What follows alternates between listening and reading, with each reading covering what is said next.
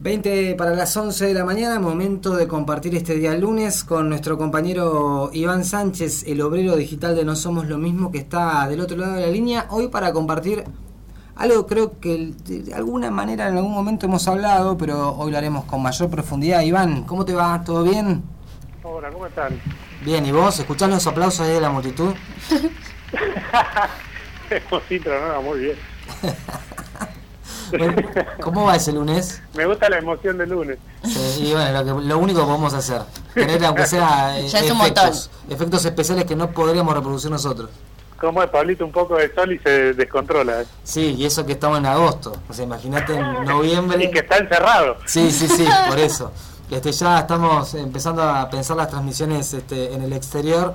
Este, ya sé que cuento con Pablo. O sea, no hay manera Peligroso. Claro. El viejo camión radial ahí en una calle estacionado.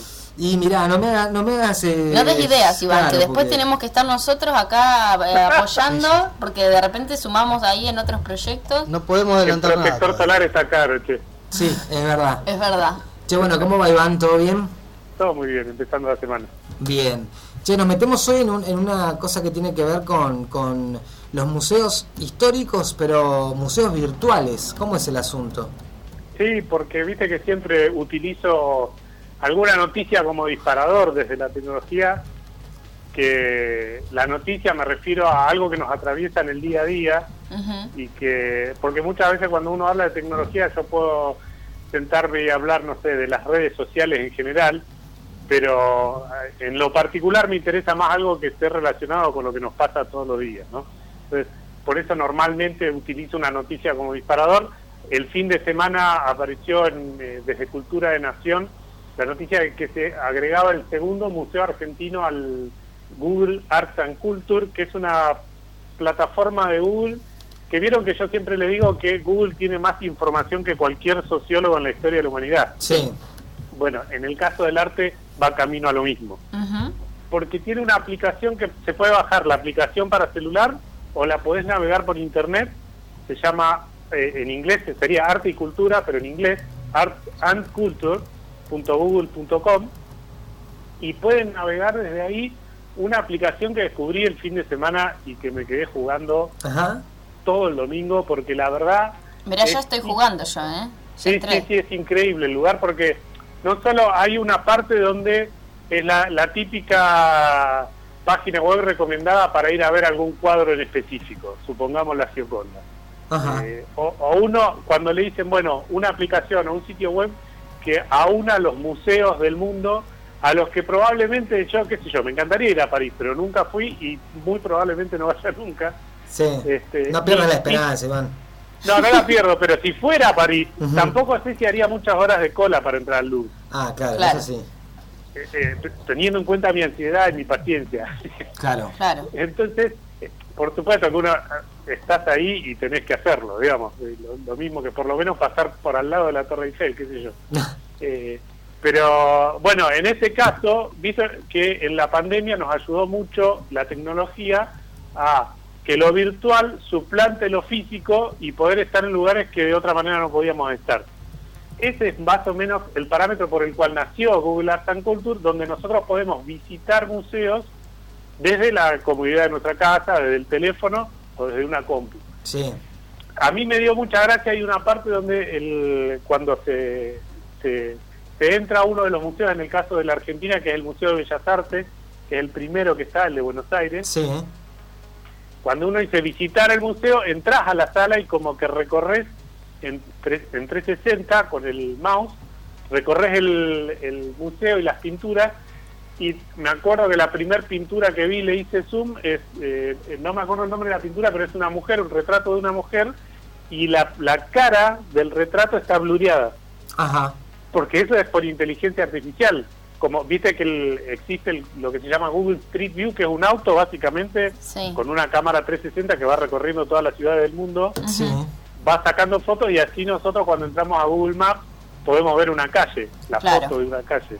Bueno, en el caso de hicieron la misma tecnología para el museo, lo que pasa que en el Google Street View, si, la, si ese autito encuentra una persona caminando, por ley tiene que poner el blur a la cara porque está invadiendo su privacidad. Claro. pero me dio risa que esté blureada la cara de una obra de arte. Una obra de claro, arte, claro. qué locura. Es, pero eso es todo inteligencia artificial, no es que alguien blureó la, la cara. Pero bueno, lo interesante de la plataforma, primero que podemos visitar distintos museos del mundo. Vos, cu- cuando entras a la página principal tenés uno de Ámsterdam, uno de París, uno de Taiwán, uno de Londres y uno de Río de Janeiro. Solo como, como ingreso, digamos. Después lo otro que tiene bueno es que eh, tiene una especie de, eh, una especie no, tiene un newsletter que te mandan por mail si vos te suscribís, información de arte y de, de la plataforma y de los museos. Que es muy interesante porque una de las, eh, de las secciones que tiene es que especialistas, curadores de arte, por ejemplo, o historiadores del arte, escriben en la plataforma sobre las colecciones que están disponibles. Entonces, por ejemplo, no solo podemos ver lo que hizo Rembrandt, sino que un especialista nos puede explicar qué es lo que, lo que hizo. ¿Y eso qué onda, Iván? Porque yo entiendo, ¿no? Por supuesto, entiendo que, que si hay gente que está especializada y demás, nos puede contar sobre una historia, sobre una obra de arte, perdón, este, cosas más detalladas, incluso cuestiones que uno no les presta atención por, por el desconocimiento que tiene. Ahora, por otro lado, eh, la apreciación de una obra de arte a veces se completa con el conocimiento, pero otras veces es simplemente la primera impresión que uno puede llegar a tener al respecto de eso y nada más. Sí, como toda forma de arte, digamos, la música puede gustarlo o no gustarlo por cosas muy particulares que no tienen que ver con la técnica. Claro. Eh, en el caso de las artes plásticas es lo mismo. Eh, Es más, yo que estudié cine y que en el UPA y que tiene, haces necesariamente materias con las demás carreras, Mm. eh, cuando ves, por ejemplo, no sé, historia del arte, que esta plataforma me hubiera venido bárbaro, la única materia que desaprobé, me hubiera venido bárbaro en ese momento, eh, digamos, cuando, cuando distintas carreras, distintos tipos de artistas se cruzan, vos ves que, que lo primero que te dicen los profesores es, eh, no intentes racionalizar, a ver qué sentís con lo que ves, lo que escuchás o, o- o la experiencia que tenés. Claro, que Claro. te proponen los sentidos simplemente más allá de cualquier otra cosa. Claro, y después si te interesa, por supuesto que si te interesa el arte vas a empezar a leer y vas a empezar a interiorizarte sobre la genialidad de tipos como Rembrandt, supongamos. Claro. Este, porque uno puede ver y que un cuadro de Rembrandt no le provoque absolutamente nada y que si empezás a leer lo que hizo el tipo, el momento histórico, el contexto en el que estaba y lo que significó para el resto de los artistas que vinieron después, capaz que engrandece su figura y dice, bueno, este tipo la tenía recontratada. Claro. Claro. Este, pero eso no va a cambiar tu percepción de ese cuadro Que viste al principio. Claro. Digo yo, qué sé yo, capaz que sí cambia. en, mi, en mi caso no cambiaba. Claro. Eh, porque- tiene que ver con algo muy propio, es como la música, digo. La música es lo más, este, lo- o lo que yo considero más palpable en cuanto a sentimientos, digamos. ¿Cómo puede...? Es más, y con el cine pasa, ¿no? ¿No vieron en muchas eh, encuestas eh, el tipo de preguntas de qué película te da vergüenza aceptar que cada vez Sí. que la enganchás Sí. la, te la quedás viendo? Claro, vos decís, bueno, estudié cine, a mí me gusta Orson Welles, me gusta directores, eh, Wim Wenders, un alemán, pero Sí, cada sí, vez sí. que dan duro de matar me quedo viendo duro de matar. Claro, muy, muy- mucho Wes Anderson, pero sí. Claro. y decís, no, ¿qué- y aparte te preguntaba vos mismo, ¿qué hago viendo esto?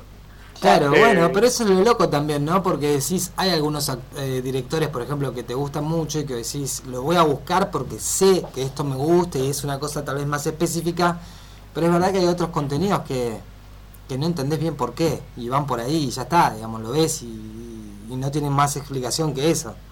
Sí, y a la vez, cuando estudias, por ejemplo, en mi caso, que estudié cine, y vos ves la obra, la filmografía de, por ejemplo, se me viene a la cabeza ahora Jim Jarmusch, Ujú. un tipo de cine independiente muy específico, que a mí me- en un momento me fanaticé, y cuando vos ves toda la filmografía Claro. encontrás un sentido distinto que une las películas que el tipo hizo, eh, más allá de ver una película, la ves sola y la entendés y te gusta o no, Sí. pero además Jim Jarmusch propone una línea entre sus películas eh, que es muy interesante, eh, pero claramente no es para no son para cualquiera esas películas, Digamos, y, y no lo digo de cualquiera, eh, no me refiero a eh, el ojo inculto de alguien que no leyó sobre cine, sino a que puede aburrirse la película. Eh, sos una persona súper culta, súper leída, lo conoces a Jim Jarmusch y la película te aburre igual. Obvio. bueno, eso también tiene que ver un poco con, con, con la, un poco la ambición que uno puede tener en decir, ay, mira, yo conozco todo y a mí me encanta todo. Y decir, nada, pero no, ¿qué sentido tiene? Muy snob, ¿no? Muy snob, por supuesto, pero ¿cuántos conocemos de eso? Sí, sí, sí, total. Sobre todo en cine y, tal vez literatura, ¿no? claro. Que hacen ostentación de todo lo que leyó. Que había una, una frase, no me acuerdo si de Borges, que no, no son todos los, los libros lo importante es los que los que tengo en mi biblioteca, sino los que me acuerdo que leí. Claro, sí, totalmente. Iván, estoy acá chusmeando, no puedo dejar de recorrer ahí. Estoy, ahora estoy en el Museo Nacional de Bellas Artes de acá, Argentina, Buenos Aires, y pensaba, ¿qué pasa con los derechos de autor y con las imágenes? Digo, porque más allá de recorrer el museo también está la posibilidad de tener la imagen de la pintura. Claro, lo que pasa es que es una, es, una forma de exhibición, porque Google no saca un rédito económico directo de esta plataforma. Eh, y además, para publicarlo, tienen que tener el acuerdo, que ahí ya no sé cómo funciona legalmente, con cada museo. Claro. Es decir, no es que a, Pepe Google se le ocurre que tiene que estar el Museo de, Ciencias Naturales de Roca y, lo pone, pone fotos que encuentra por ahí que tiene su plataforma y pone el, Museo de Ciencias Naturales, sino que tiene que hacer un acuerdo con el museo. Claro, claro. Entonces, por eso, por ejemplo, de Argentina hay solo dos, pero en la plataforma hay 1.700 museos. Es un montón y es una... Todo el mundo. Es una locura recorrerlo, le explicamos a la gente si no puede estar entrando por un dispositivo a artsandculture.google.com, que es una visión 360 que uno puede ir recorriendo con el cursor los espacios y viendo para todas las direcciones, está muy entretenido. Eh, ¿Qué pasa con esto? No, no dejo de encontrar eh, pinturas blurreadas, como decía recién Iván, y, ahí entra un poco la tecnología y, y una, no sé si una falla, pero esto, esto que decías, cómo se blurrea por eh, inteligencia artificial, pero eh, no puedo ver toda la obra ni la expresión de la gente. Ahí me digo que la tecnología y el arte están en tensión, ¿no? Claro, pero lo que pasa es que ahí hay distintas, eh, porque el, Google Art and Culture este de, de, de la empresa, me parece a mí, por lo que he estado navegando y jugando y demás, que es como una especie de compendio donde Google muestra todo su arsenal tecnológico, ¿no? Eh, le dio por la cultura e hizo esta plataforma. Pero, por ejemplo, el, el, el, recorrido 360 es básicamente la tecnología que ellos usan en Google Street View y por eso la inteligencia artificial hace eso. Pero además tiene otras, por ejemplo, el, hay una sección que se llama Art Camera, la cámara del arte, que tiene pinturas famosas en alta definición, por ejemplo, el beso de Klimt. Sí. Entonces, y hay otra de un museo de Ámsterdam que tiene una pintura que está en digital puesta con 8.000 fotos. O sea, le sacaron 8.000 fotos a la pintura y uno puede hacer zoom hasta la pincelada más mínima. Entonces, con el, vieron que el, mouse tiene la ruedita para hacer zoom. Sí. Le dan zoom, le dan zoom, le dan zoom y nunca se pixela la pintura. ¡Wow! ¡Qué locura! Mejor que la visión humana. Sí, Digo, pues yo que soy miope voy a verlo mejor en ah, internet que, en la vida real si, si viajo incluso. Sí, sí, así que la sección App Camera la, la, recomiendo fuertemente. La otra que recomiendo, bueno, tiene por ejemplo esto de, eh, de categorizar esos, esas obras que tiene de 1700 museos, la, la, la ponen, por ejemplo, en artistas. Cuando vos pones explorar en, la plataforma, tenés artistas y tenés 13.000 artistas. Entonces, por ejemplo, vas a Rembrandt y encontrás los cuadros de los 1700 museos que tiene Google entonces, por ejemplo, vos vas al Louvre y, ves, no sé cuántas tendrán de Rembrandt, dos pinturas, cinco pinturas, y el, otro museo en Alemania tiene otra y otro museo en Londres tiene otra. Lo que hace Google es juntar todo eso en una sola plataforma. Claro. Entonces vos podés recorrer la obra de Rembrandt desde, digamos, desde distintas épocas de él eh, y desde distintos museos, obras que están en distintos museos. Y de última, por ejemplo, si vos vas a planificar un viaje y, ir a un museo, decir, bueno, eh, ¿qué hay en este museo? Y saber qué es lo que, vas a, lo que vas a encontrarte, que por supuesto, al igual que todo, no es lo mismo escuchar un disco que ver un músico en vivo. Claro. Entonces, con la pintura lo mismo, no es lo mismo, por más que sean 8.000 fotos y no ver el píxel, hmm. que estar parado frente a este cuadro. Claro. Sí, sí, sí, la experiencia es distinta. Claro, una parte de la tecnología que está bueno, y aparte lo que está bueno, digo, es esto de eh, reunir la información y categorizarla, ¿no? Porque muchas veces eh, lo que nos pasa es que decimos, bueno, Rembrandt que hay en el Louvre, lo que decía recién, pero no sabemos que hay en Londres. Y, y lo vemos descontextualizado. Acá lo que hace la plataforma es como tiene tanta información, la reúne, la categoriza, que eso es lo que básicamente Google con Internet. Claro, es verdad. Eh, en este caso, en, en el arte. Pero, por ejemplo, otra cosa que me hubiera servido mucho para la carrera de... Es que yo estoy pensando que yo también me hubiera servido un montón ver todas estas cosas cuando... Ah, ahora al final a todo el mundo le sirve. es que la eh, verdad que, está re bueno. estudiar. Siempre hay que estudiar. Pero, por ejemplo, el, muy interesante que me, que me pareció a mí es el de las corrientes artísticas. Ajá. Entonces, vos tenés el Renacimiento. Y otra vez, no es solo lo que hay en Italia, sino todo el renacimiento, todo lo que tiene el contenido que tiene Google Arts and Culture de Renacimiento lo encontrás en una sola sección. Claro. Sí, la verdad que esto, Está, está tremendo, sí, yo estoy acá también, por ahí estoy un poco en silencio porque estoy como... Es que a mí me pasa lo mismo, es difícil seguir. Bueno, si querés perderte definitivamente con lo poco que te conozco, pero perderte, no hace más el programa, así que ni seguís vos. No, no, que yo estoy en la misma, Iván, yo estoy acá visitando un montón de museos. Otra de las, digamos, a mí lo que más me gustó y donde más me perdí, es en la parte de gamificación, se llama ahora, que, que es una tendencia a nivel digital en, las empresas incluso, que es hacer eh, de una experiencia un juego. En este caso juegan con el arte. Si vos si ponen arriba dice jugar en la plataforma. Sí, juegos, sí. bueno, hay uno que al lado de explorar. Podés jugar con música. Sí. Y el, el, el blog ópera, no sé si lo ven, son como unos caracoles de, o unas babosas, por dicho, de colores, en donde si ustedes entran por inteligencia artificial, arrastran la babosa al tono que quieren. Por ejemplo, el, el bajo lo quiero en mi, el tenor lo quiero en re. Eh, por supuesto ya lo hemos perdido, Ariel. Me estás jugando una mala pasada, Iván, porque... No, mañana, hasta mañana, gente, gracias. Mañana a las 9 y entonces pones cuatro babosas a cantar en, canon. No, armás como una polifonía con las voces de las babosas. Claro, claro. Qué peligroso. es un juego, es solo un juego, digamos. Y después hay otro que también te va a volar un poco la cabeza que se llama Pintar con música. Ajá. No sé si lo ven por ahí. A ver. Mm, Art con el book no, por acá no, pero eso lo voy a encontrar. Ya lo encontramos, mejor que no Está lo encontremos. abajo el blog. Abajo del blog te dice activando la inteligencia artificial primero cuando entras. Esto lo podés hacer también en la aplicación por teléfono o en la, en la versión por escritorio. ah, Entonces, en pintar con música te pone una especie de, de, pentagrama en una escala heptatónica de 7... Ah, acá lo encontré. Y tiene, eh, eh, por ejemplo, en el que entré yo, de, podés hacer aire, agua, eh, no me acuerdo qué más, bueno, yo entré aire... Tierra y fuego, No. No, eran los, los elementos, no. Deben ser, sí. ¿Y que estamos los tres en cada... claro, claro, yo me mandé derecho a jugar. Este, y es lo que te dice Google es que es un experimento de inteligencia artificial. Ellos, ¿te acuerdan lo que habíamos hablado de la inteligencia artificial que era sintiente? Sí. Bueno, son todos estos experimentos. Claro, eh, hay cielo, eh, abajo del agua, uy, ya me...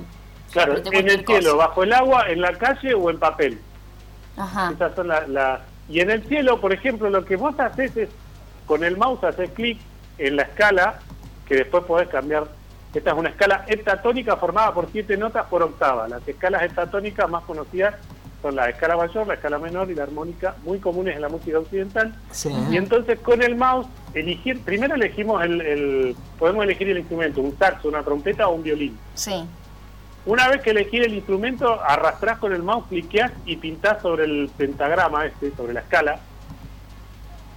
Y después Google lo que hace es reproducir tu sonido en esta, en esta escala. Ajá. Wow. Y lo que, lo que generás es una pintura a partir, digamos, cómo esa música se transforma en algo visual. Claro. Qué locura. Y, y vas combinando los instrumentos en distintas y se cruzan y cuando le pones play se cruzan esos instrumentos, es increíble. Claro, por eso estoy pintando acá, pero por eso no doy bola, pero... Pobre la gente que está escuchando del otro lado, estamos colgados de una manera, entren eh, a... no sé si se podrá escuchar en vivo el, experimento. No, es que yo acá tengo, no tengo, ¿cómo se dice? Eh, una placa de audio en esta ah. compu, entonces no la puedo no puedo reproducir, por eso estoy pintando, pero... y ya nos eh, entretenemos con eso, así que imagínate si le ponemos sonido. Claro, cuando le pongan sonido flashean de verdad. ¿eh?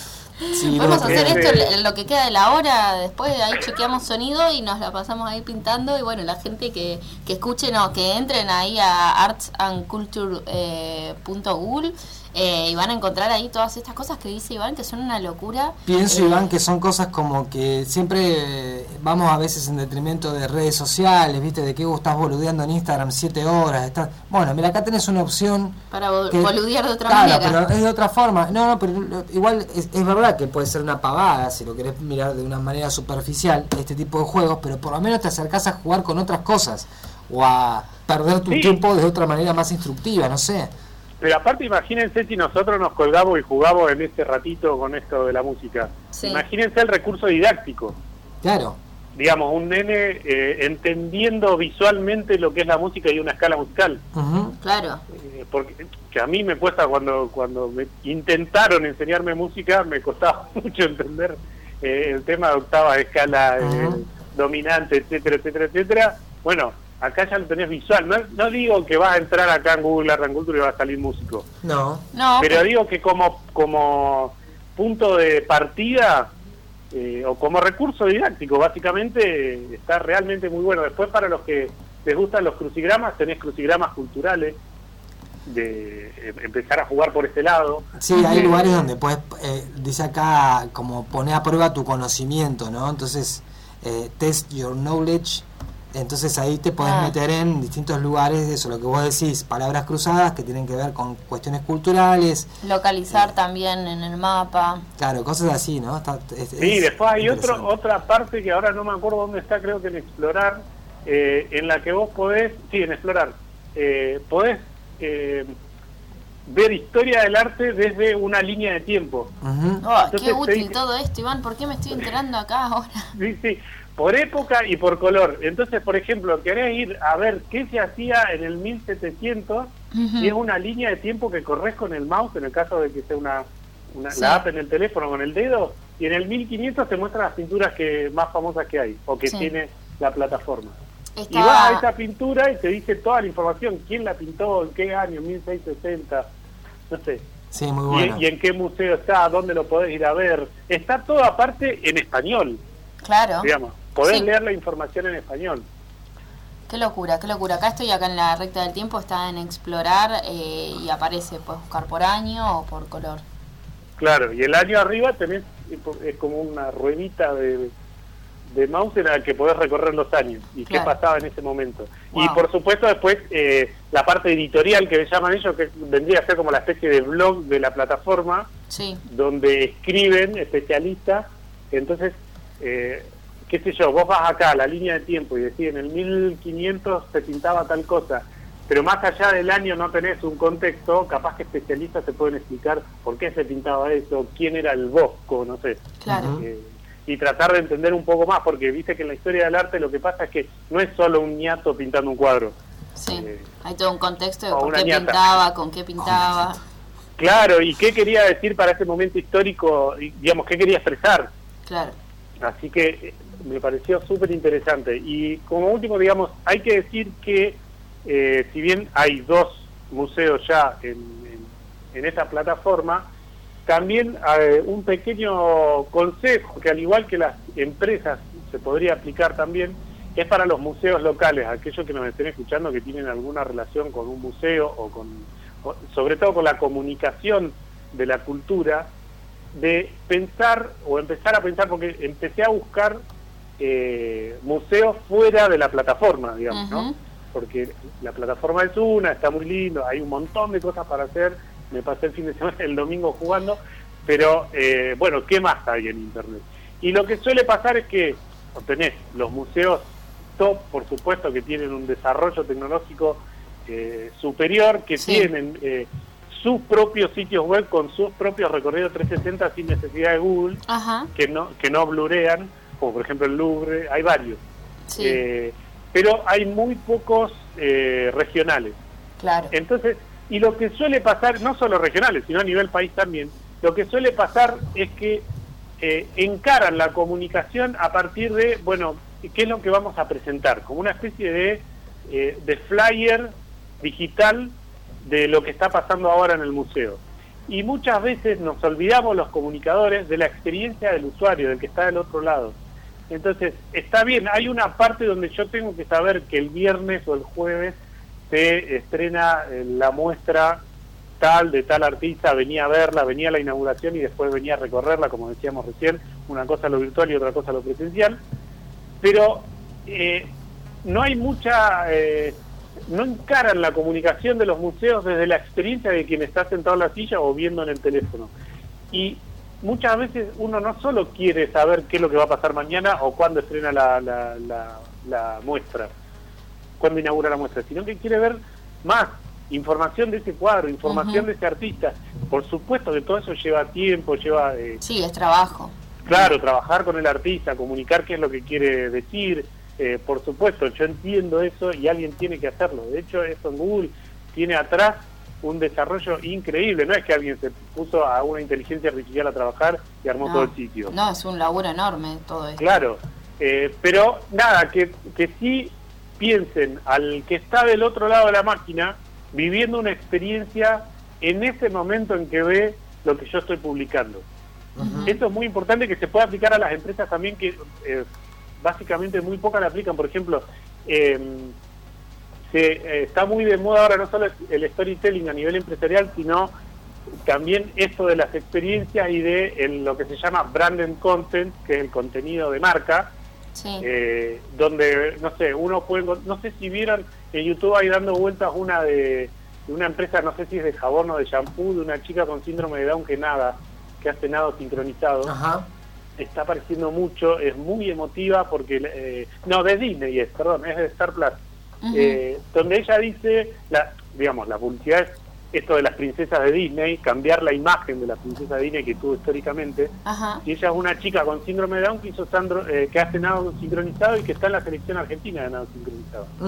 Y es muy interesante porque ella cuenta en tres minutos, creo que es la publicidad, o menos, un minuto, eh, lo que tuvo que superar con una alegría de superarlo, no, lo, no lo cuenta desde el drama, uy, tengo síndrome de Down, de Down y tengo que tirarme a nadar, sino que lo cuenta, la madre le decía, che, me parece que no sé si estás para esto, no, mamá, yo puedo. Y el sí puedo está expresado en las imágenes que ella llegó a Juegos Olímpicos.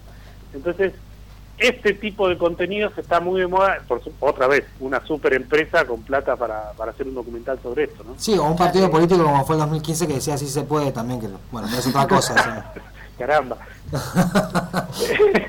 que también hay plata ahí. No, este, obviamente, obviamente. Pero bueno, para, a veces se llegan a buenos puertos y otras veces no, digamos. Sí, la utilización de la emotividad para venderte algo, básicamente. claro, claro. Pero digo, lo, lo, que lo que pasa o lo que quiere lograr esa publicidad es la experiencia del que está mirando de decir bueno si ella pudo yo también puedo digamos esa es la apuesta en el caso de los museos lo mismo digamos eh, de los museos o de las empresas digamos cuando comunican algo tratar de conectar con esa persona a la que están comunicando y no decirle porque si no eh, la imagen mental es eh, salió un empleado del museo con un panfleto y se lo entregó en la calle a alguien. ¿Qué hace cuando alguien normalmente cuando recibe un panfleto? Sí, o lo guarda o lo tira. Exacto, sí, y si lo guardás difícilmente lo, vuelvas a ver en el momento que lo necesites. Sí, sí, lo, lo, guardás para tirarlo después en un lugar adecuado. Para ser educado, claro. Lo guardás para bueno, ser educado. Básicamente lo que pasa en las redes sociales es lo mismo en las redes sociales y en un sitio web. Y yo lo que publico es mirar la foto de mi museo y acá tengo una muestra de tal cosa y no comunico nada más. Lo que va a pasar es que el, usuario va a tener una experiencia pobre. Claro, y a la vez muy similar a todos los otros consumos que son tal vez más superfluos, digamos, ¿no? Claro, sí, porque empecé a pensar, no sé a qué le llamás superfluo en este momento en tu cabeza, pero eh, pensás cualquier, por ejemplo, el caso Wanda y Cardi. ¿Cuántas notas, noticias y cosas vimos de Wanda y Cardi? Sí, mil. Millones. Y del museo de, de, acá de la vuelta de la esquina casi nada. Que tiene que ver otra vez con laburo, eh, constancia, lo que quieras. Pero digo, eh, pensar esto en la experiencia, porque a lo que apuesta Google acá es a la experiencia del usuario. Así que bueno, disfrútenla, naveguenla. no, ahora toda la tarde ya está. No sé cómo vamos a hacer para sobrellevar lo que queda del programa, pero bueno, haremos con música. No, está, está buenísimo, está buenísimo. Bueno, entren entonces a Arts and Culture, Arts and Culture. Sería vamos a poner los links, vamos a poner los links. Sí, vamos a poner el link punto google.com y ahí pueden entrar directamente, ver un montón de cosas que tienen que ver con esto que Iván está mencionando esta idea de poder encontrarse y tener una experiencia personal a través de la compu y de la inteligencia artificial también eh, de distintos museos del mundo, ahora incluido también el Museo Histórico Sarmiento, además del que ya había sido incluido originalmente y como primero de todos, por lo menos a nivel nacional, que fue el Museo Nacional de Bellas Artes. Bueno, Iván, che, em, ayer terminé de ver El hombre más odiado de Internet, eh, probablemente lo hablemos con Emi durante esta semana, pero en una de esas para la semana que viene podemos no sé si pensar algo vinculado con eso o no, probablemente charlar un ratito.